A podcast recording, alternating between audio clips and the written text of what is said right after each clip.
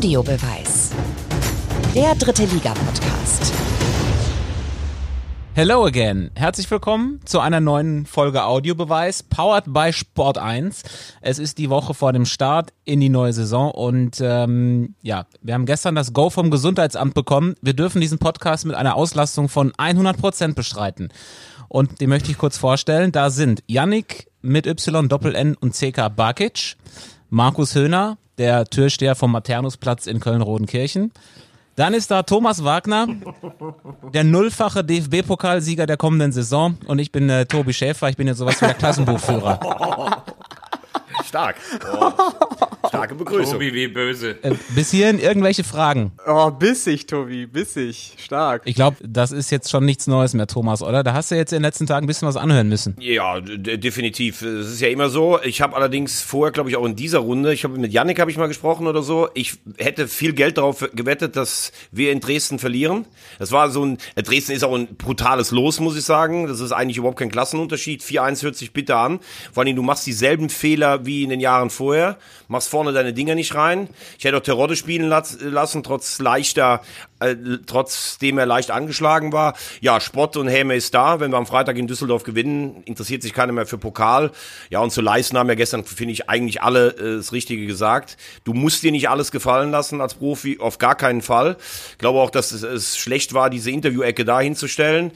Äh, Markus hat es letztes Mal auch angesprochen. Äh, so toll das Dresdner Publikum in seiner Gesamtheit ist, ähm, da gibt schon auch eine große Zahl oder also eine größere Zahl als in vielen anderen Stadien, wo sowas leider vorkommt. Ähm, das darf man auch nicht verschweigen. Allerdings muss ich sagen, wenn du als Führungsspieler eingekauft wirst, dann kannst du dir das eigentlich so nicht erlauben, auch wenn es menschlich nachvollziehbar ist. Ähm, vor allen Dingen hat er leider vorher eine Nullleistung angeboten. Das muss man, das gehört dann auch zur ganzen Geschichte des Abends dazu. Er hätte zumindest einen Mundschutz tragen können, wenn er jemanden zusammenmöppert, ne? Also das kann man schon verlangen. Wobei, da musst du schon noch wirklich Eier haben, wenn du da reinspringst, wo die ganzen Strategen da sitzen. Das äh, hat mir schon auch irgendwo gefallen, muss ich sagen. Vielleicht ganz kurz zur Erklärung, warum wir hier gleich auf den HSV springen, für die, die ähm, zum ersten Mal vielleicht dabei sind, denn unsere Community wächst ja auch permanent. Thomas Wagner ist glühender Fan vom Hamburger SV, kann das leider auch nicht so richtig verbergen, äh, obwohl wir hier ein Drittliga-Podcast sind. Also im Moment, wenn es so weitergeht, nicht, dass wir irgendwann noch über den HSV in dieser Liga hier sprechen müssen. Also nur das als Erklärung und äh, deswegen waren jetzt die letzten Tage natürlich nicht einfach für, für Thomas. Dann lass uns noch eine Sekunde in der zweiten Liga bleiben. Ich habe am Freitag etwas fassungslos zur Kenntnis genommen. Eintracht Braunschweig hat Hertha BSC aus dem Pokal geworfen und wisst ihr was? Ohne Marco Antwerpen. Dass das gehen würde. Und mit so viel, äh, ich habe selten ein Spiel gesehen, das eigentlich so unverdient 5 zu 4 ausgeht. Ich glaube, die haben fünfmal aufs Tor geschossen und was Hertha in der Abwehr inklusive Torwart geboten hat, das war Slapstick. Also das war schon ein ganz kurioses Fußballspiel. Und doch ein Rückblick in die dritte Liga. Ein Kobilanski, der Braunschweig mit hochgeschossen hat. Äh, Peter Vollmanns genialer Schachzug, den in der Winterpause rüberzuholen. Und der es jetzt, glaube ich, nochmal allen zeigen will, dass er doch noch mehr kann als dritte Liga. Ich habe bei der Bild die äh, Schlagzeile vermisst. Hertha geht K.O. Bilanski. Aber gut. Oh. oh. Es höhnert. Oh, ja, ja, ja, ja, ja, ja, ja, ja. Also, dann lass uns zur dritten Liga kommen. Und die, die zwei Sieger feiern. So sieht's nämlich mal aus. Vorher sprechen wir aber über einen Verlierer, das ist nämlich Yannick, der letzte Woche an dieser Stelle vollmundig verkündet hatte, ich glaube, dass fünf Mannschaften aus der dritten Liga in die nächste Pokalrunde einziehen. Jetzt, ja, hast du recht. Ich, jetzt ja, sind zwei gewonnen. Ich habe das äh, Wochenende ziemlich intensiv verfolgt im DFB-Pokal und ich muss sagen, die dritte Liga hat sich echt teuer verkauft und es hätte gut und gerne sechs, sieben Mannschaften sein können, die, die weitergekommen hätten werden können. Ähm, also ich habe äh, ich habe 60 gesehen, ich habe Lautern gesehen, ich habe Dresden gesehen, ähm, Magdeburg habe ich viel gesehen. Also die haben sich echt sehr, sehr gut verkauft, aber Dresden hat natürlich den, äh, den Vogel abgeschossen. Aber in Summe bin ich trotzdem zufrieden mit dem Ergebnis. Also haben sich alle sehr gut verkauft. Ja, man hat natürlich in Dresden einen, den Faktor auch gesehen, der, glaube ich, auch in dieser Saison äh, eine, eine ganz große Rolle spielen wird, die Emotionalität. Das ist ja Wahnsinn. Also kritische Worte haben wir schon hinterlegt. Äh, und doch ist es Wahnsinn, was in diesem Stadion abgeht. Äh, in diesem Falle mit nur 10.000. Emotional fand ich das groß. Ja, vor allem war die Mannschaft ja extrem aufgepusht. Also man hat ja gesehen, wie, wie viel Power, wie viel ähm, Gier die hatten. Also die Spieler auch, also Paul Will hat mir da richtig gut gefallen. Wenn die so dieses Tempo und diese Emotionalität mit in die Liga transportieren, dann ähm, ja, ist das einfach der Top-Favorit. Aber ich muss ganz ehrlich sagen, ihr hattet das ja letzte Woche angesprochen, ähm, war eigentlich auch also ich, natürlich war mir klar, dass auch 10.000 in Dresden einen riesen Rabatz machen können. Aber ich habe auch das Spiel Rostock gesehen mit siebeneinhalb. Also es war schon beeindruckend, was dann wirklich auch dann rüberkommt, wenn du jetzt monatelang Fußball ohne Fans gesehen hast. Und was ich dann nie verstehen werde, ähm, und das muss mir mal einer erklären. Also du wirst doch vorher sicherlich auch als HSV-Trainer in der Kabine gesagt haben, pass auf, das ist das erste Spiel jetzt wieder mit Zuschauern. Die sind heiß wie Frittenfett. Neue Mannschaft, die wollen was zurück. Wir müssen hier die ersten zehn Minuten, Viertelstunde voll dagegen halten. Wenn ich diesen Fehler von Duziak sehe davor, nach drei Minuten, da raste ich aus. Ich kann das einfach nicht verstehen. Da kriege ich jetzt schon wieder Puls, wie man so ein Ding da bringen kann.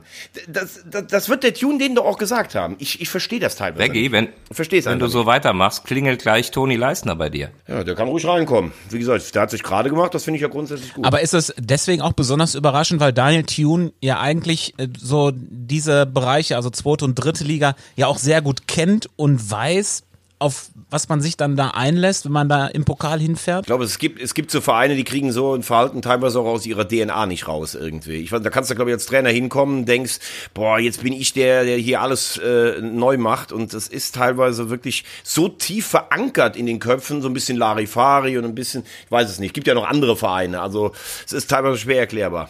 Jetzt müssen wir aber dann nochmal dazu sagen, äh, jetzt sind nur zwei ähm, Drittligamannschaften in die nächste Runde eingezogen. Ähm, wahrscheinlich werden es ja aber drei, denn ein Spiel steht ja noch aus. Äh, Schalke gegen vermutlich Türkgücü. Wir wissen es immer noch nicht äh, richtig, gegen wen sie jetzt antre antreten müssen. Das ist natürlich auch eine Riesenfarce, äh, ne? Dass äh, kurz vor dem Spiel Schweinfurt gegen Schalke dann doch nochmal das Gericht sagt, nee, Moment mal, äh, das äh, könnt ihr so nicht machen ähm, Kommando zurück. Eigentlich hat Türkgücü Anrecht hier auf den DFB-Pokal. Ich finde vor allem der Zeitpunkt hat überrascht. Warum mache ich das äh, an dem Freitag, also zwei Tage vor dem Spiel? Äh, also wenn ich mich mit gesundem Menschenverstand dahin denke, dann kann ich schon verstehen, dass Türkgücü den Anspruch hat, als äh, beim Lockdown äh, gesetzter Tabellenführer und dann ja auch daraus resultierender Aufsteiger, sich auch äh, auf den Pokal zu freuen und zu sagen, das ist ja dann wohl auch unser Anspruch, wie es immer war als beste Mannschaft äh, des Bayerischen Landesverbandes. Aber das sickert doch durch, da wird doch drüber gesprochen. Ähm, und wenn dann plötzlich eine Satzungsänderung vorgenommen wird im September, und dann wird gesagt, so jetzt ist aber der Erster, der aktuell Erster ist, das entsperrt ja jeder Logik. Nur, warum melde ich mich dann als Türkgücü erst am Freitag und nicht in dem Moment, äh, wo Schweinfurt benannt wird als Pokalvertreter? In dem Moment hätte ich doch schon alleine medial gesagt, sag mal, habt ihr sie noch alle? Wir waren Erster und das verstehe ich daran nicht. Also von außen betrachtet ist es ja so gefühlt, dass der Bayerische Landesverband irgendwie beide Vereine zufriedenstellen wollte. Türkgücü mit dem Aufstieg in die dritte Liga und Schweinfurt dann eben mit dem DFB-Pokal los. Aber ähm, das ging natürlich jetzt groß nach hinten los. Ja, aber äh, da bin ich bei dir, Yannick. Ich glaube, man hat gesagt, äh, irgendeiner hat letztes Jahr den intelligenten Spruch gesagt, wenn eine Saison abgebrochen wird, dann kann es ja nie eine hundertprozentig faire Lösung geben. Da musste versuchen, möglichst viele irgendwie zufriedenzustellen. Türkgücü war, glaube ich, acht oder zehn Punkte vor, ist damit auch der logische Aufsteiger und äh, genau wie du es gerade sagst, Janik, vielleicht hat man dann versucht zu sagen, naja gut, Schweinfurt hatte noch eine theoretische Chance, dann gehen die in den Pokal. Der Drittligist hat eh mehr Fernsehgelder und ich bin total bei euch. Wenn ich damit nicht einverstanden bin, dann muss ich das früher zur Sprache bringen und nicht zwei Tage vorher. Mir erscheint das irgendwie so ein bisschen, ich kann grundsätzlich das nachvollziehen, aber mir erscheint das so ein bisschen, ich möchte jetzt die größtmögliche Aufmerksamkeit genau. am Pokalwochenende selber dazu Absolut. haben. Absolut. Und ich glaube auch, sie werden es nicht durchkriegen, weil äh, der, der Verband wird, wird das so definiert haben, dass ein, ein Landgericht da sicher erstmal ohne die Verbandsunterlagen dran gegangen sein wird und erstmal ein, ein ganz normales Rechtsempfinden bemüht. Ähm, die Statuten, die dort festgelegt werden, das entnehme ich auch ähm, Aussagen, die man hört, ähm, die sind so klar definiert, dass am Ende Schweinfurt äh, derjenige ist, weil man nun mal diese Satzung so geändert hat. Ähm, warum man das so getan hat, das steht dann auf dem anderen Blatt. Oder da sind eure Argumente vorhanden, dass sie einfach das Beidenrecht machen wollten. Wie steht denn ihr grundsätzlich zu Türkgücü? Sagt ihr, super, dass sie dabei sind oder seid ihr auch eher skeptisch, weil der Ruf eilt denen natürlich voraus mit den ganzen Geschichten, die, die da so passiert sind und passieren, was die Vereinsführung angeht, was das Mitspracherecht in Anführungszeichen des Geldgebers angeht? Oder geht ihr da vollkommen unvoreingenommen in die Saison? Also ich gehe da nicht unvoreingenommen hin. Das ist für mich schon so ein bisschen Uerdingen 2.0. Ähm, äh, Respekt, wenn du so hoch kommst, denn es gibt ja genug Vereine, die mit viel Geld auch nicht hochkommen. Aber wenn ich zum Beispiel mir die letztjährige Konstellation angucke, mit Hettich als Kaderplaner, mit Maurer als Trainer und die werden mit zehn Punkten Vorsprung stehen die da und die werden einfach mal beide kurzfristig entsorgt und dann auch Spieler, die irgendwie ähm, Verträge aufgelöst, ne, ich kann dich nicht mehr gebrauchen, wobei teilweise der Trainer noch nicht mal Bescheid weiß, dann trifft man sich auch vor Gericht. Es ist einfach, und ich glaube, das ist unzweifelhaft, das ist nicht der Stil, den ich mir so vorstelle. Ähm, ich glaube, die haben eine ganz gute Mannschaft, ich glaube noch nicht, dass die absteigen werden werden. Aber das ist jetzt nix so, wo ich sage, boah, wie toll, dass sich so ein Verein hochgekämpft hat mit diesen ganzen Nebenschauplätzen.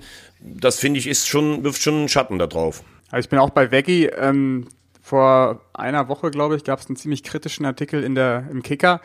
Ähm, da wurde so diese Hire-and-Fire-Mentalität des Vereins ähm, angesprochen und auch, dass der, dass der Geldgeber äh, dann Ponomarev als Vorbild sieht in Uerdingen. Also das sieht schon sehr nach Krefeld 2.0 aus. Ähm, und ich habe mich jetzt gar nicht so tief in die Materie eingearbeitet, Türkücü, weil ich die jetzt gar nicht in den ersten Wochen habe.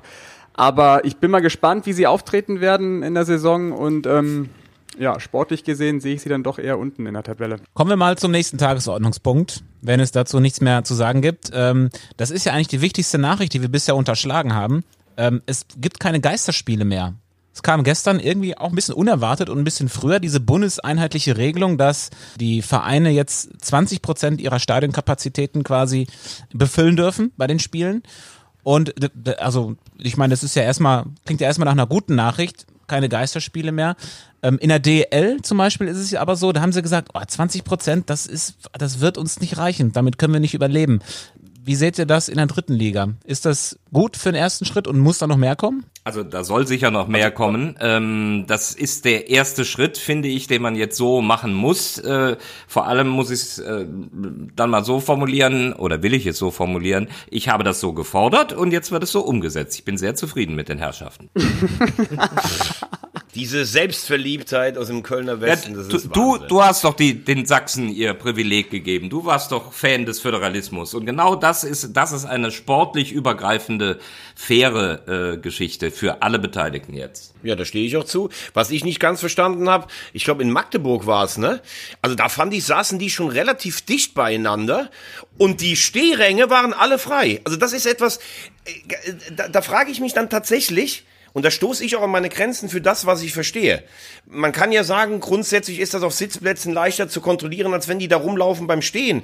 Aber wenn ich doch eh nur 20 Prozent reinlasse und so viel Platz da ist, dann stelle ich auch ein paar auf die Stehtribüne mit Kreuzen halt am Boden. Das kann ich doch auch kontrollieren. Also das verstehe ich nicht, muss ich ehrlich sagen. Ja, in Dresden haben sie es ja genauso gemacht, ne? Ja, und da wurde der Begriff Abstand auch sehr, sehr unterschiedlich interpretiert. Also deswegen äh, will ich auch nochmal in die Richtung fragen. Haltet ihr das für sinnvoll, wenn wir das Infektions Infektionsgeschehen uns angucken, wenn man bedenkt, dass jetzt der Herbst kommt, dass die Ansteckungsgefahr vielleicht wieder steigt, ist es gut, dass dann jetzt auf einmal wieder Menschen ins Stadion dürfen, zu Tausenden? Ich finde, wichtig wird es einfach sein, dass man die Entwicklung ähm, immer beobachtet. Es wird halt von Woche zu Woche entschieden. Wenn es dann wieder einen krassen Anstieg gibt bei den Zahlen, dann muss man das natürlich wieder reduzieren oder anpassen. Das ist schon wichtig. Also wir sind ja alle keine Ärzte und auch keine Virologen, aber ich meine, die Zahlen steigen jetzt seit vier bis sechs Wochen konstant an, überall.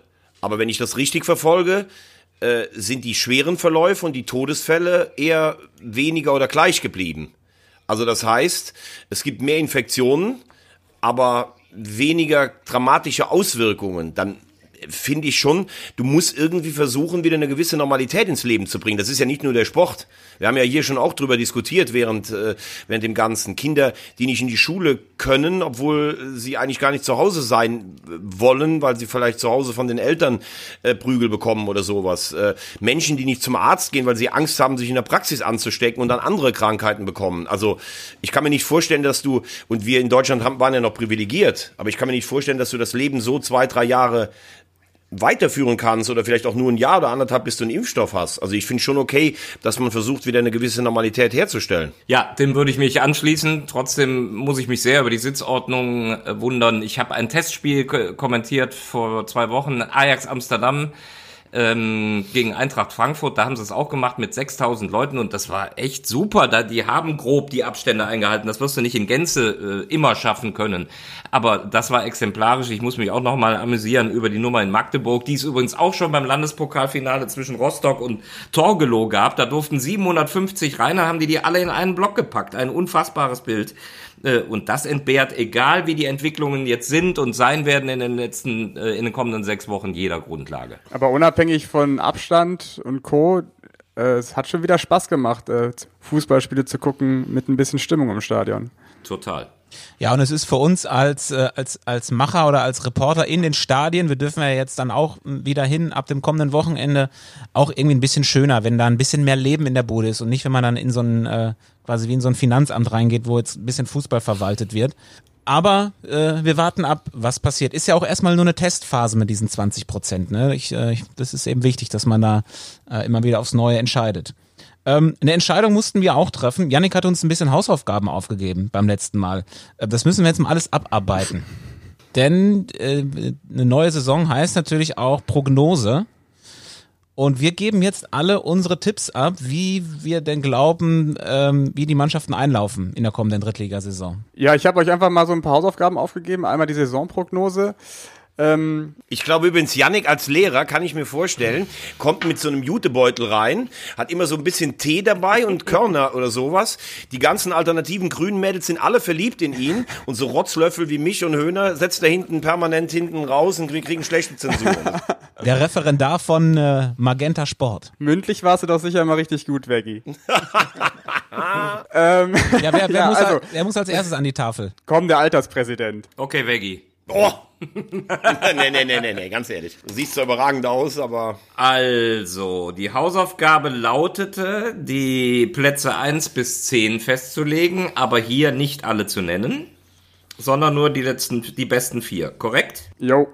Gut, so haben wir es final entschieden. Also, äh, bei den 10 habe ich mich schon schwer getan und dann auch schon mehrfach äh, hin und her geschoben und überlegt, wie ich es empfinden würde. Auf Platz 4 gelandet ist ein im Pokal siegreiches Wien Wiesbaden. Weil ich glaube, dass sie äh, auch gegen Heidenheim schon gezeigt haben, wie viel Potenzial da ist. Moritz Kuhn finde ich cool, Spiel in die Tiefe. Äh, Rehm kennt die Liga, Rehm bringt die Emotionen rein und doch denke ich mir, gefühlt, äh, wie gesagt, bei vielen Kandidaten, die auf diesem Platz 4 hätten landen können, bei mir, ähm, äh, dass sie es aber nicht ganz schaffen und wieder etwas zu schwankend sein werden. Den dritten lasse ich mal gerade frei. Das ist nämlich so meine Überraschungstruppe, die zwischendurch bei mir gedanklich sogar auf zwei war. Auf Platz zwei ähm, wird landen, ist jetzt auch blöd, dass ihr es schon alle wisst, aber dann ist es halt raus, äh, Dynamo Dresden aufgrund gar nicht mal so des Kaders, sondern eben ähm, sehr aufgrund der Emotionalität, die ich bei Dynamo einfach äh, bei, bei einem hinterlegten kritischen Wort über die Fans, aber dieser Gesamtverein ist ein emotionales Pulverfass und ich glaube, das wirkt sich nicht als Druck aus, äh, sondern als positive Energie. Und Dynamo steigt auf als Zweiter. Hinter ich habe da nochmal drüber nachgedacht. Am ehesten hat das Yannick platziert, meiner Meinung nach. Äh, trotz einiger Abgänge, wenn ich mir so den Kader angucke und mir eine Vorstellung entwickle, dann wird aufsteigen als erster der erste FC Kaiserslautern. Weil ich glaube, dass das äh, ein, ein richtig guter Kader ist, vorne mit Purier und Hut, äh, mit Leuten wie äh, Ritter und Kleinsorge, die eine unglaubliche Dynamik, äh, Vorbereiterqualität, auch Abschlussqualität haben. Hinten sind sie, glaube ich, gefestigter. Ein bisschen wackelig kriegt der Schommers das hin, aber das ist mein Aufstiegskandidat für Platz eins. Und jetzt wird nachgereicht, meine Überraschungsmannschaft, die die Relegation schafft, äh, ich habe sie in der Rückrunde so oft gesehen und eine so große fußballerische Qualität plus tollen äh, Transfers äh, gesehen. Ich glaube, dass Viktoria Köln ähm, mindestens Dritter wird. Ähm, es ist klar, in dieser engen Liga kann das an, am Ende auch 6-7 werden, aber ich kann mir vorstellen, mit dieser Wucht, mit der Spielstärke, mit einer Vaterfigur Dotschew, äh, der den Laden da, glaube ich, gut im Griff hat, mit tollen Ergänzungen, Timmy Thiele, ähm, als, als dritter Stürmer, den sie doch brauchten, hinter Wunderlich und Bunyaku. Ich glaube, äh, die haben das Zeug. Danke, Markus. Ein sehr guter Vortrag. Du darfst dich wieder hinsetzen. Danke, Lehrer. Letzte Reihe, neben Veggie. Ja, sehr interessant. Ähm, ich mache einfach mal, mal weiter. Ähm, Platz 4 habe ich äh, ebenfalls Wien Wiesbaden. Ähm, ich glaube, dass die so viel Qualität haben, um auf jeden Fall eine gute Rolle zu spielen. Aber ich, ich sehe dann doch noch andere Mannschaften weiter vorne, weil eben der Scheffler-Abgang bei denen dann doch zu sehr schmerzt in Summe. Platz 3 habe ich, ähm, das hört sich jetzt erstmal komisch an, aber ich gehe auf den MSV Duisburg. Klar, die haben aktuell noch große Probleme, auch weil Stoppelkamp gerade ausfällt und äh, dieses 0 zu 5 gegen Dortmund im Pokal bringt ja auch keinen weiter so richtig. Ähm, trotzdem glaube ich, dass auf Strecke gesehen der MSV sehr viel gelernt hat aus der letzten Saison und ähm, auf Platz 3 einläuft. Platz 2 ist bei mir Hansa Rostock. Ich, ich glaube, bei denen ist es so, wenn nicht jetzt, wann dann? Also wenn sie mit dem Kader es dieses Jahr nicht schaffen, mit dem Trainer, mit den Leuten, mit dem Umfeld, auch mit dem Vorteil, dass sie schon vor Fans spielen dürfen, dann ähm, glaube ich, wird es in den nächsten Jahren sowieso ganz, ganz schwer. Und die Eins kennt ihr bei mir, Dynamo Dresden. Ähm, ja, ist für mich vor allem seit Montagabend auch, äh, da habe ich sie zum ersten Mal richtig live gesehen, ähm, schon der Top-Favorit. Deswegen, das wären meine vier. Du siehst, der erste FC Kaiserslautern findet nicht statt in, in, unter den ersten vier. Aber bei mir. Ich mach mal weiter. Ich mache das aber jetzt wie in einer Mathe-Klausur. Ich mache nur die Lösung, nicht den Lösungsweg. Also auf vier habe ich Lautern, was immer in den DFB-Pokal bedeuten würde. Obwohl eigentlich wünsche ich ihnen auch, dass sie aufsteigen, weil das hat dieses Stadion und diese Stadt und dieses Umfeld da einfach verdient. Ähm, Rostock habe ich auf drei. Die finde ich auch sehr stark. Da ähm, äh, fand ich Yannicks Bemerkung gerade mega gut. Wenn nicht jetzt, dann irgendwie nie. Also, oder wenn nicht jetzt, wann dann? Ähm, und auf zwei habe ich Ingolstadt und auf eins Dresden, weil die für mich einfach, also Dresden sowieso auch nicht nur wegen dem Pokalding, sondern ja, ich finde die einfach mega stark und die haben natürlich auch diesen jetzt erst recht oder diesen Trotzeffekt, weil sie ja sich, sich so unglücklich fühlten nach dem Abstieg aus der zweiten Liga durch diese ganze Corona-Geschichte. Ich glaube, die schaffen den direkten Wiederaufstieg und Ingolstadt war ja auch so nah dran am Aufstieg und es war dann auch so bitter. Ich glaube, dass sie es äh, sich jetzt auch nicht nochmal nehmen lassen. Also, Dresden, Ingolstadt, Rostock, Lautern. Notiert. Also auf vier, Notiert. ganz gut, also ich war mir super unsicher. Ich hätte gerne 1860 auch weiter mit oben reingewählt. Aber Köln vielleicht auch, ja, das ist halt super schwer, ne? Im, im, im Grunde sind es wirklich wieder sechs, sieben Mannschaften, die die dafür in Frage kommen. Aber wir haben ja noch einen, der alles weiß, Veggie. Ich bin, ich bin kein, äh, kein berauschender Tipper. Ich habe mir erstmal auch die 10 aufgeschrieben, da kam ich auf 12 oder 13 Mannschaften, die ich unter die ersten 10 äh, platzieren hätte müssen. Das ist schon äh, die Quadratur des Kreises. Äh, auf 4 bei mir 60 München, ähm, weil ich finde, dass äh, Kölner tatsächlich so ein, so ein Dreif reingebracht hat. Die spielen einen guten Fußball, die haben jetzt auch nochmal ein paar gute Spieler verpflichtet. Rieder tut ihnen natürlich weh. Ich kann da auch so den Frust ein bisschen verstehen. Warum kann der FCK jetzt so einkaufen? Also, äh, auch wenn du dich mit Insolvenzrecht vielleicht da, dann geht das, aber ich kann das von der moralischen Seite verstehen.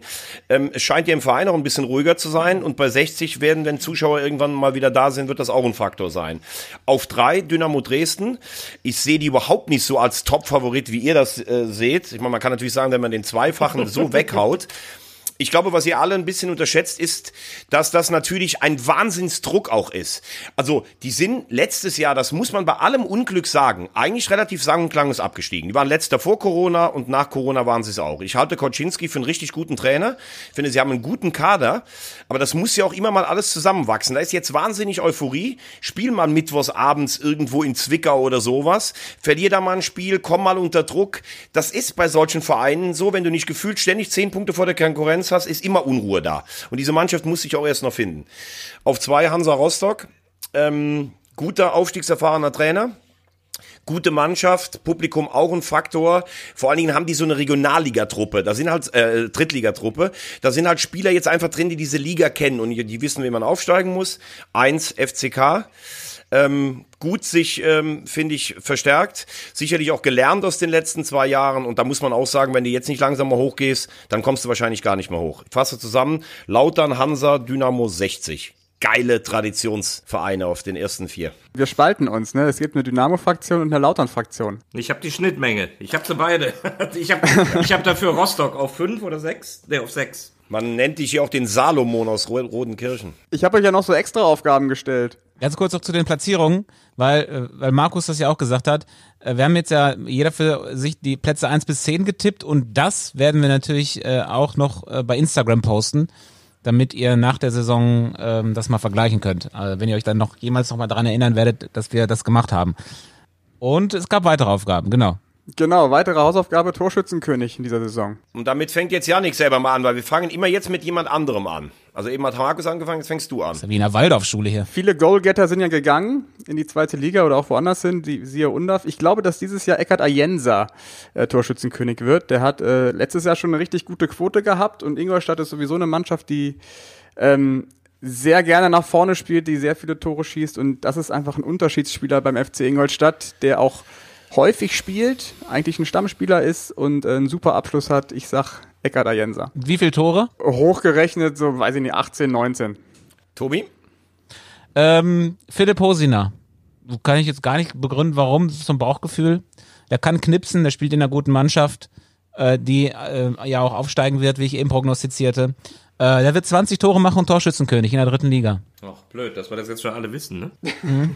Bei mir, bei mir gibt's zwei mit 22 Treffern, Pourier und Timmy Thiele. Das gilt ja nicht. Du musst dich für einen festlegen. Nein, muss Da- man nicht. Man doch, es- musst du es- auslosen. Nein, nein, nein. Es gibt ja auch zwei Torschützenkönige.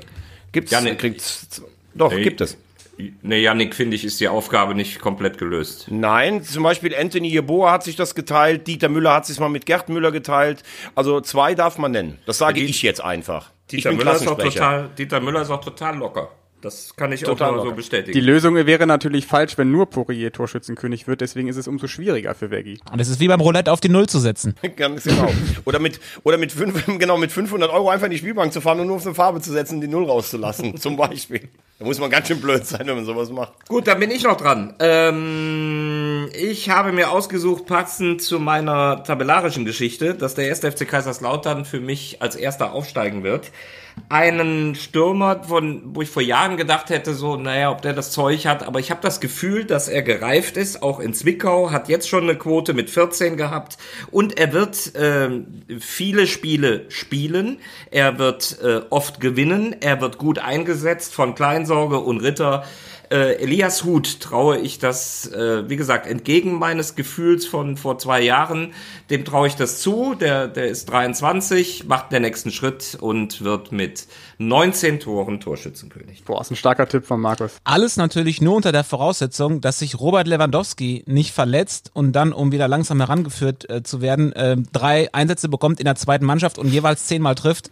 Ne, dann holt er natürlich die Torjägerkanone in der dritten Liga. Aber wir gehen mal nicht davon aus, dass, dass das passiert. Ganz ehrlich, im Moment, ihr könnt das jetzt draußen nicht sehen. Ich sehe die Kollegen in so einem Videofenster. Ich habe das Gefühl, gerade dieses gleisende Licht, ein Heiligenschein umweht Markus Höhner gerade. Ich fühle mich gerade göttlich berührt. Ja, wirklich, Wahnsinn. Ja, zu Recht. Ich sitze hier in, in der Rodenkirchener Sonne und habe genau in dem Moment gelesen, dass mir bei Instagram die Platzhirsche Düren folgen. Das ist der Fanclub des ersten FC Düren, der am 15. Oktober gegen Bayern München spielen wird. Und die war ich mir angucken am Sonntag, tatsächlich als Vorbereitung, habe mit der Mannschaft da gesprochen. Das ist nicht dritte Liga, das ist nicht vierte Liga, das ist fünfte Liga, aber es macht trotzdem Spaß, wie sich so ein kleiner Verein äh, mega freut, auf dieses Abenteuer gegen die Bayern zu spielen und Sport 1 wird dieses Pokalspiel, äh, das letzte, ja nee, das vorletzte, Schalke ist ja auch noch dran, live übertragen am 15. Oktober. Erster FC Düren gegen Bayern München. Wie subtil du das immer einbaust, ey, das kriegt man kaum mit. Nee, viel zu selten. Das Licht äh, in deinem Gesicht ist übrigens immer das Licht am Anfang des Tunnels bei Markus. Das ist das berühmte Zitat aus welchem Musical? Echt, das war ein Zitat aus dem Musical? Es wird zumindest in einem Musical benutzt als Starlight Express in Bochum. da war ich mit zehn. Wer, wer waren die neuen? An Achso, nee, okay, gut. Gott, oh Gott, oh Gott. Alles klar. Also, kommen wir zum letzten, zur letzten Aufgabe. Das wäre die Überraschung der Saison. Ich finde den, den Torschützenkönig von Markus Höhner eigentlich auch schon als eine Überraschung der Saison. Für mich ähm, eigentlich ein Spieler, der schon länger dabei ist, aber letztes Jahr ein sehr, sehr schlechtes Jahr hatte beim FCK. Christoph Hemmlein ist zum SV Meppen gewechselt und ich glaube, dass der Transfer sehr, sehr äh, dem Meppenern sehr, sehr gut tut. Ähm, der hat, glaube ich, richtig Bock, es allen nochmal zu zeigen, vor allem Boris Schommers und dem FCK dass er da zu Unrecht ein Stück weit abgesägt wurde. Und ich kann mir vorstellen, dass die Spielweise von Christoph Hemmlein perfekt zu Frings und dem SV Meppen passt und der dort eine sehr gute Rolle spielen wird. Also die Fans des SV Meppen können sich freuen auf einen ja, sehr aggressiven, emotionalen Spieler, der, ähm, der auch ab und zu mal ein Tor schießt. Wer ist dran? Ich, ähm, ja, ich freue mich insgesamt und traue denen durchaus was zu auf den ersten FC Saarbrücken. Finde ich auch einen geilen Verein, muss ich ganz ehrlich sagen. Und äh, der wird äh, auch in meiner, oder beziehungsweise ich habe mich ja eingehend mit diesem Kicker-Manager-Spiel von Yannick Barkic äh, beschäftigt. Und ähm, da ist mir der Sturmführer Jakob einfach äh, zugefallen und ich glaube, dass das jemand, also ich glaube, dass der erste FC Saarbrücken durchaus einen attraktiven Fußball spielen wird. Ich hoffe, dass sie auch schnell in ihr Stadion reinkommen äh, können und ähm, ich glaube, dass der halt äh, durchaus netzen wird, weil ich glaube auch, dass die Spielweise von Kwasniok zu ihm dazu passt. Also deshalb lege ich mich auf den fest und hoffe, dass der erste FC Saarbrücken eine gute Rolle spielen kann und äh, meine Vorschlusslorbeeren rechtfertigt. Gute Wahl. Tobi? Ich? Wer? Ja, ist jetzt so das Problem, wenn man, wenn man die Hausaufgaben nicht gemacht hat und hofft, der Lehrer äh, nimmt einen nicht dran. ich hab, also Entdeckung der Saison habe ich jetzt tatsächlich irgendwie, äh, ist es hinten runtergefallen. Du kannst auch einen Trainer sagen. Antwerpen. Äh, ich, ich bin, ähm, ich würde fast schon sagen, die Entdeckung der Saison wird, und jetzt haltet euch fest, Yannick Barkic, denn spätestens am Ende der Saison wird er irgendwo im Doppelpass sitzen und über die dritte Liga parlieren. Schreibe ich direkt auf. Apropos mal ganz kurz, wo ist meine Trophäe von der letzten Saison? Wo ist das Essen des Letztplatzierten? Ich meine, du hast es schon mal angesprochen, Markus, aber es wird jetzt langsam Zeit. Ja, aber so- soll ich hier mit dem Catering hinter euch herfahren? Ich, ich habe ja eingeladen äh, und Ja, ihr habt keinen recht. Termin zustande bekommen. Dürfen wir denn auch ohne negativen Corona-Test zu dir kommen? Nein, ihr dürft auch nicht zu mir kommen. Wir treffen uns irgendwo. Genau, nächsten Mittwoch machen wir das. Aber wir haben doch noch die, die Flasche Dorfclub-Wein, die, können wir doch nirgendwo mit hinnehmen und Ja. die da verzehren. Das, Aber ihr wollt mir auch alles wegnehmen. Ich muss zum Essen einladen, ich muss meinen eigenen Wein mitbringen, den ich geschenkt bekommen habe. Und ich gucke, ob ich nächsten Mittwoch kann. Ähm, ja, klingt gut, würde ich mal in die Runde werfen. Wir arbeiten ja eh an einer neuen Heimat, das müssen wir auch noch sagen, dass wir demnächst von einem neuen Ort äh, uns melden, aber dazu dann irgendwann mehr. So, wer ist deine Überraschung, Markus? Ähm, passend zu dem, was ich eben tabellarisch äh, gesagt habe, wollte ich mich nicht ähm, an, auf einen Spieler festlegen, sondern würde einfach Viktoria Köln nennen. Äh, als insgesamt große Überraschung, mache das aber dann gerne fest ähm, als, als spezielle Geschichte und als alter FC-Mann muss ich das natürlich machen. Ich freue mich auf Marcel Risse. Das wäre natürlich keine Überraschung, wenn der gute Impulse setzt, aber äh, ich fände es schon erwähnenswert und besonders, wenn er auch in der dritten Liga äh, funktioniert, wenn er zu einem spielprägenden Typ bei Viktoria Köln wird und ich kann mir schon vorstellen, ja, nicht als Überraschungsspieler, aber er könnte für mich symbolisch stehen für eine Überraschungsmannschaft. Äh, Herr Lehrer, ich möchte jetzt nicht petzen, aber Viktoria Köln zu nennen, pff, finde ich schon, wird der Aufgabe nicht gerecht. Also ich glaube, wenn wir auf unsere Zettel gucken, ist Viktoria Köln bei uns allen unter den ersten zehn, wahrscheinlich unter den ersten fünf oder sechs. Die haben letztes Jahr schon massig Tore geschossen, die haben so viel Kohle in die Hand genommen. Wo ist denn da die Überraschung? Also das verstehe ich nicht so ganz. Was soll daran überraschend sein? Das ist folgerichtig. Ich möchte, dass der Kollege ähm, ähm, Höhner nachsitzt und das nacharbeitet.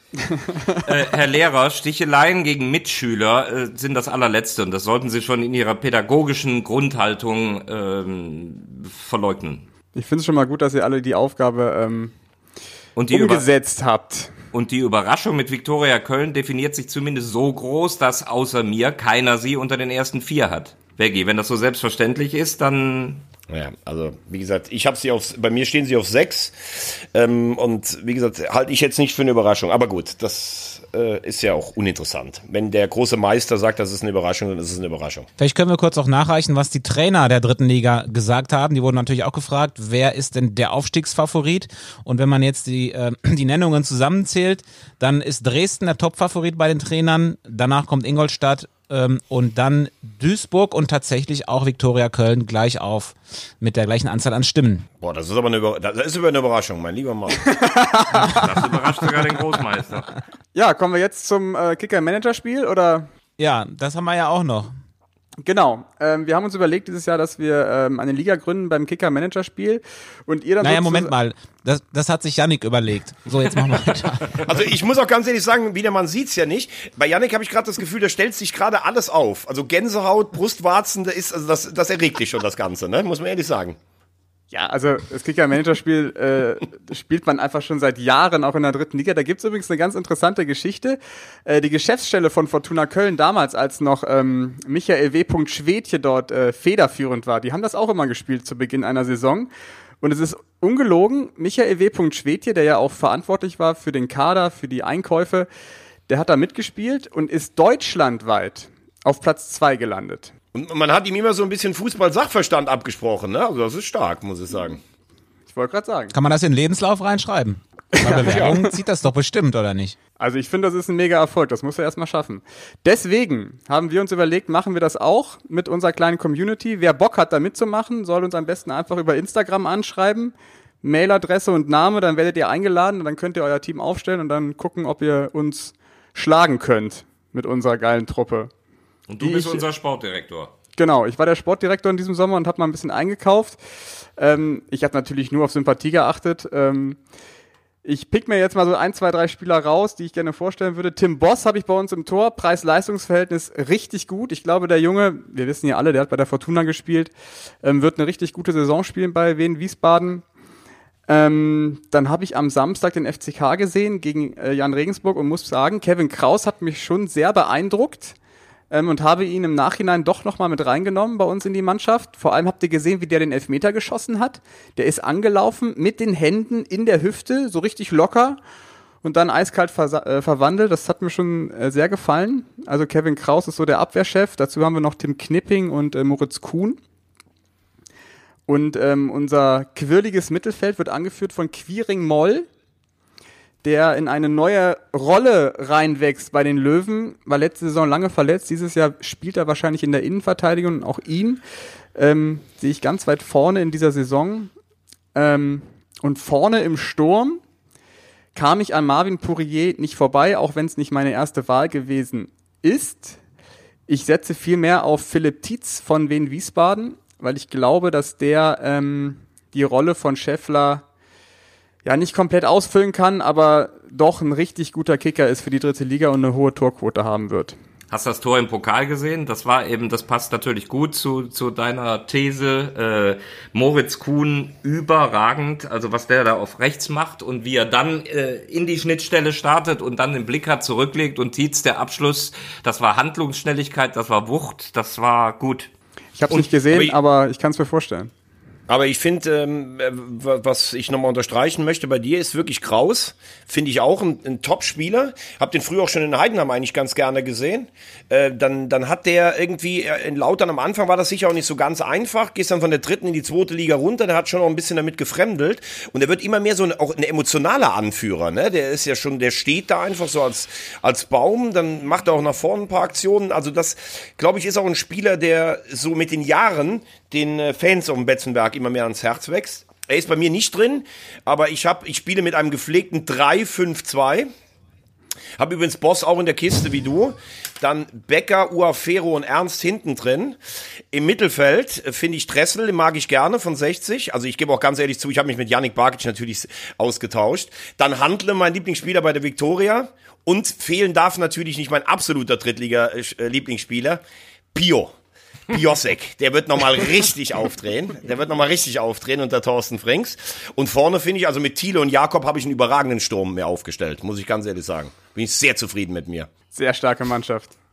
Also jetzt hat äh, doch jeder eine eigene Mannschaft, weil ich habe ich hab ja auch eine eigene, aber wir wollen noch eine insgesamt Ja, aber machen, wir können nicht? doch gerade Vorschläge machen, Herr Oberlehrer. Wir haben einen Lehrer und Tobi Schäfer, wie er da sitzt mit seiner Wahnsinn. Jeder hat eine Mannschaft gemacht und nachher wird Yannick Barkic unsere Mannschaft betreuen. Aber du sollst doch Ich unseren ja Hörer Futter geben. Ach du, Ja. verstehen, verstehen. Nein, ich habe das so verstanden wie Tobi. Ich hatte auch eigentlich eine eigene Mannschaft und dann, haben, dann hieß es, dass Yannick das übernimmt und deswegen habe ich meine Mannschaft gerade auch nicht. Ich weiß nur noch, ich kann mich erinnern. Deswegen dass hast du die gerade gelöscht. Ja, sozusagen. Ich finde sie nicht wieder. Der- Aber Kraus hatte ich sicher. Ja, Herr Lehrer, mein Hund hat die Hausaufgaben gefressen. Und, und Piosek weiß ich nicht, ob der genug Spielzeit kriegt. Ah, das ist ja eine Sympathiewahl, ne? Ganz genau. Ähm, ah, hast du richtig erkannt. Ja, aber auch Strategie, ne? Bei Yannick habe ich gesehen, du hast doch 0,2 Millionen übrig im Budget gehabt, ne? Das Budget nicht voll ausgeschöpft. Das ist, wenn Ja. Antwerpen kommen muss, der kriegt Handgeld. Das sind die Ersatzspieler. Auf der Bank habe ich wirklich nicht, nicht auf Qualität gesetzt, eher auf die Jugend. Also. Also meine Elf, ähm, ich habe die 4 Millionen komplett aufgebraucht. Für die äh, Elf. Hinten habe ich Eis, für die, ja nee, schon für dann plus, plus die Auswe äh, Auswechselspieler. Ähm, ach so, das müssen wir auch noch nachreichen. Wir haben uns letzte Woche die Frage gestellt, warum ist in der dritten Liga von wieder von fünf auf drei äh, Wechsel äh, geswitcht worden, im Gegensatz zu, zu allen anderen. Es hat tatsächlich diesen Grund, den Markus dann nannte. Ähm, die haben Angst vor zu viel Prämien am Ende des Tages, wenn sie fünf Wechselspieler reinwerfen. Oh. Also meine Elf. Hinten Kai Eisele. Den finde ich irgendwie gut. Ähm, dann äh, in der Abwehr der von uns in der letzten Saison so äh, ähm, gelobte Vincent Gambalis, der war schön billig mit 0,25 Millionen. äh, ganz, ganz schön viel. Qua ja, das ist ja in, äh, 4 Millionen hast du nur, äh, das ist total wenig, um einen ganzen Kader zusammenzukaufen. Äh, außerdem noch Salga und Al-Hasaimi. Im Mittelfeld äh, Fridolin Wagner, den fand ich irgendwie, fand ich in Münster immer gut. War natürlich jetzt ein bisschen unglücklich, dass er mit denen abgestiegen ist und so. Ist jetzt in Uerdingen, glaube, dass er da nochmal so den nächsten Schritt machen kann. Max Christiansen habe ich im Mittelfeld, mein absoluter Lieblingsspieler in Mannheim, äh, wo ich mich gewundert habe, was, der kostet nur 0,45 Millionen? Also den hätte ich jetzt, also fand ich jetzt auch ein Schnäppchen. Ähm, davor im Mittelfeld Sören Bertram, Dave Gnase, der auch in Würzburg mega gut, jetzt auch in Uerdingen äh, und er war auch billig. äh, und Skalatidis habe ich noch und vorne drin habe ich Hosina und äh, Rabic aus Ferl, der ja eigentlich Türkgücü zum Aufstieg verholfen hat und ähm, jetzt, glaube ich, in Ferl ähm, durchaus ein Faktor sein kann. Und äh, auch der war billig, deswegen spielt er neben Hosina im Sturm. So, das ist meine Elf. Tobis Resterampe.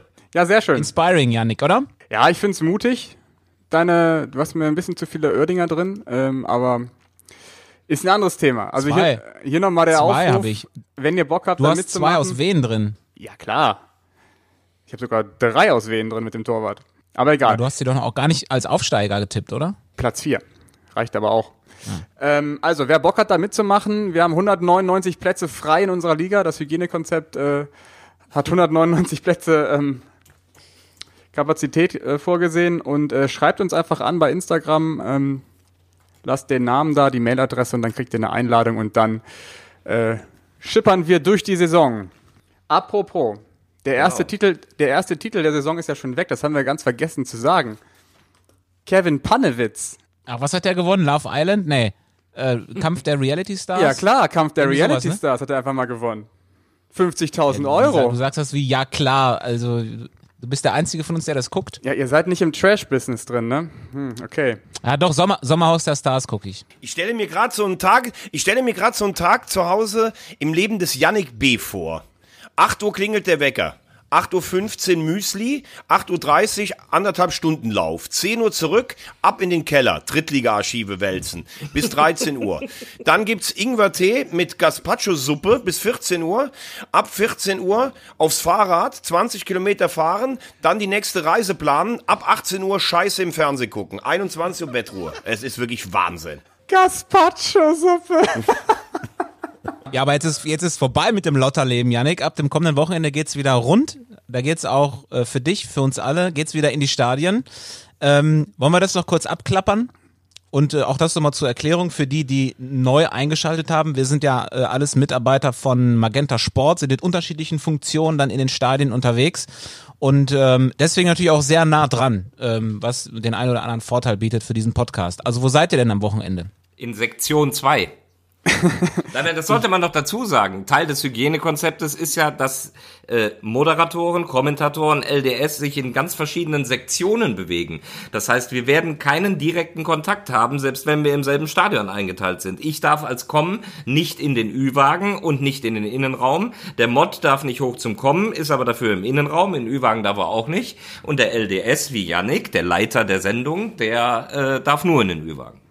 Zone 3 nennt sich das. Und ich fange am Freitagabend an, bin auf dem Betzenberg gegen ähm, Lautern gegen Dynamo Dresden, sogar vor Fans. Also knapp 5000 werden da sein. Ähm, wir haben eine große Sendung vor uns. Annette Sattler wird moderieren, Alex Klich wird kommentieren, Rudi Bommer ist da. Also schaltet ein. Äh, ich glaube, ja, Viertel nach fünf geht's los bei Magenta Sport. Also wenn du, wenn du hier unsere Saisonprognosen gehört haben, also viel mehr geht ja nicht, ne? Direkt mal. Sehr geil. Es ist, End, äh, es ist Endspiel. Da können wir ja eigentlich nach Freitag schon wieder beenden. Saison. Da wissen wir ja Bescheid. Nächste Woche werden wir aus. Ich bin am Samstag Meppen gegen 60. Finde ich auch ein geiler Kick. Ähm, Meppen haben wir ja letzte Woche gesagt, boah, schwerer Umbruch. Ähm, mit Thorsten Frings einen ganz prominenten Namen auf der Bank. Gegen 60, die ich stark einschätze. Es ist auch immer, äh, weil, weil ja diese besondere Geschichte ist. 60 ist ja 94 mit Werner Lorand dort aufgestiegen. Ähm, auch immer geiles Spiel eigentlich mit den Fans, wenn sie rein dürfen. Aber ich freue mich sehr drauf auf die Reise ins Emsland. Schöne Grüße übrigens dann an Thorsten Frings. Großer Fan von unserem Podcast, wie wir gehört haben. Ja, das, das können wir gerade erklären. Das gehört doch auch dazu, ähm, dass so ein, zwei etwas frechere Sprüche dann auch mal ein bisschen schief ankommen. Aber ich glaube, da ist der Austausch auch da, dass wir alles äh, nicht Bier ernst nehmen und mit einem Augenzwinkern.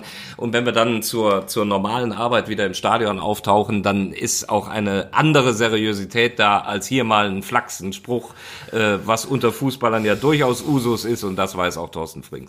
Ja, man muss Thorsten Frings wirklich mal in, in Schutz nehmen. Er ist wirklich zu Unrecht damals nach dem Argentinien-Spiel gesperrt worden und im Halbfinale nicht dabei gewesen. Aber das ist jetzt was anderes. Das, das ist sehr richtig, aber hat in der Tat mit allem anderen nichts zu tun. Aber Yannick, ich fand deinen Hemline-Ansatz, äh, Hemline-Ansatz sehr, sehr gut. Mit, passt nach Meppen. Dankeschön. Mit Wucht und so, gut, gut, gut, gut. Glaubt ihr, dass Pio aufläuft am Samstag? Logisch. Pio muss. Pio muss. Nee, wenn, Pio. Frink, wenn Frings deine Kickermannschaft gehört hat, bringt er nicht. ja, und ich darf äh, nach Wiesbaden. Ein Jahr Pause. Äh, ich habe das Stadion da verlassen auf einer Baustelle mit Helm. Ähm, jetzt bin ich also sehr gespannt, wie die Tribüne sich weiterentwickelt hat. Freue mich auf Rüdiger Rehm äh, und seine Truppe. Hab das Pokalspiel gesehen gegen Heidenheim, sehr gute Ansätze gesehen. Also da erwartet ähm, mich guter Fußball und äh, der SC Verl ist der Gegner, Guarino Capretti der Trainer. Ähm, ich habe die Ferler gegen Lok Leipzig im Aufstiegsplayoff kommentieren dürfen, das Rückspiel, wo sie dann aufgestiegen sind. Hab gesehen, wie, wie gut die sind und glaube, das wird schon eine freche Instanz werden über die Saison. Die werden schon den einen oder anderen ärgern äh, mit viel Offensivqualität ähm, und deswegen bin ich sehr gespannt auf deren ersten Auftritt und ja, freue mich drauf. Und ich habe gehört, du fährst um 8.48 Uhr zusammen mit äh, Stefano Pavone, unserem V, der natürlich mit vielen Herzchen in den Augen und einem rosanen Shirt seinem Idol Rüdiger Rehm entgegentreten wird. Es wird genauso aussehen, nur einen Haken habe ich, es ist um 8.54 Uhr. Ihr dürft nicht zusammenfahren. Hallo, Infektionsschutz. Doch dürfen Ja, die wir, aber sitzen ja in, verschiedenen, die unterschiedlichen sitzen ja in verschiedenen Abteilen. Ich fahre die Lok. Ja, fein. Dann äh, steht euch doch allen ein aufregendes Wochenende bevor. Und dir? allen. Ach so, ich dachte schon, ihr fragt nie. ähm, ja, ich bin in, in der grauen Zone. Oh, oh Gott, oh Gott, oh Gott, oh Gott, oh, Gott. Unsere Rosamunde. Lieber Tobi, wo bist du denn am Wochenende? Ich bin hier auf der grauen Zone. Also die Farbe hat nämlich meine Couch. Ich bin am Wochenende noch nirgends. Ich steige erst am zweiten Spieltag ein. Ich baue ein paar Überstunden ab und äh, Tobi. ähm, Tobi, wo wirst du denn am zweiten Spieltag sein? Das interessiert mich jetzt schon sehr. oh, warte mal, muss ich mal eben nachgucken. ähm, Wie? Bitte. Du weißt nicht, wo dein erster Einsatz ist? Ich werde wahnsinnig. doch, ich weiß es. Es ist Viktoria Köln gegen ähm, Ach, die Wien Überraschungsmannschaft von der rechten Rheinseite. Ah, okay. Jetzt habe ich, weil du dazwischen geplärrt hast, nicht gehört, gegen wen. Ja, gegen wen? Achso. Du meinst diesen kleinen budgetären Underdog von der rechten Rheinseite. Ja, ja, ist klar. Nein, gegen wen? Also es wird mal Zeit, dass der Ball wieder rollt in der dritten Liga. Ich merke das schon. Ja, und wenn ich es ja richtig verstanden habe, also das ist ja jetzt bundesweit, weil ihr eben nochmal hinterfragt habt, wohl mit Zuschauern oder vielleicht mit Zuschauern. Ich glaube, jetzt gleiches Recht für alle, 20% der Stadionkapazität. Kein Alkohol und nur Heimfans. Was natürlich jetzt geil ist äh, bei allen, wer kriegt die Tickets? Also jetzt ist ja wirklich eine mega große Verknappung da. Also in, La in Lautern ist es so geregelt, dass ähm, die, die dürfen ja morgen 5000 reinlassen. Ähm, und die Dauerkarteninhaber der letzten Saison können sich dafür bewerben. Das waren ungefähr 12.000. Und jetzt wartet erstmal der FCK ab, wie viele sich dafür bewerben. Und wenn es mehr werden, wird dann halt gelost. Aber in den freien Verkauf geht wohl nichts. Und es dürfen nur 5000 rein, nicht 20%. 4.985. Aber überleg dir mal diese Zahl. Der FCK hat 12.000 Dauerkarten. Ey, ich find's Wahnsinn. Ganz ehrlich, das finde ich wirklich Wahnsinn. Letzte Saison, wohlgemerkt. Ne? Ja, ja, aber trotzdem, ich find's geil. Bevor wir dann jetzt zum Ende kommen, noch etwas, das wir letzte Woche haben stehen lassen. Da haben wir das nicht beantwortet, obwohl wir das angekündigt hatten. Da habe ich am Anfang gesagt, wir ähm, erklären euch noch, warum Thomas Wagner eine Minigolf-Legende ist. Und die Antwort auf diese Frage, die kriegt ihr dann nächste Woche in aller Ausführlichkeit. Bis dahin, einen schönen ersten Spieltag. Äh, Genießt ihn, genießt, dass die dritte Liga wieder da ist und wir hören uns nächste Woche wieder im Audiobeweis powered by Sport 1. Dankeschön. Schöne Ciao. Woche.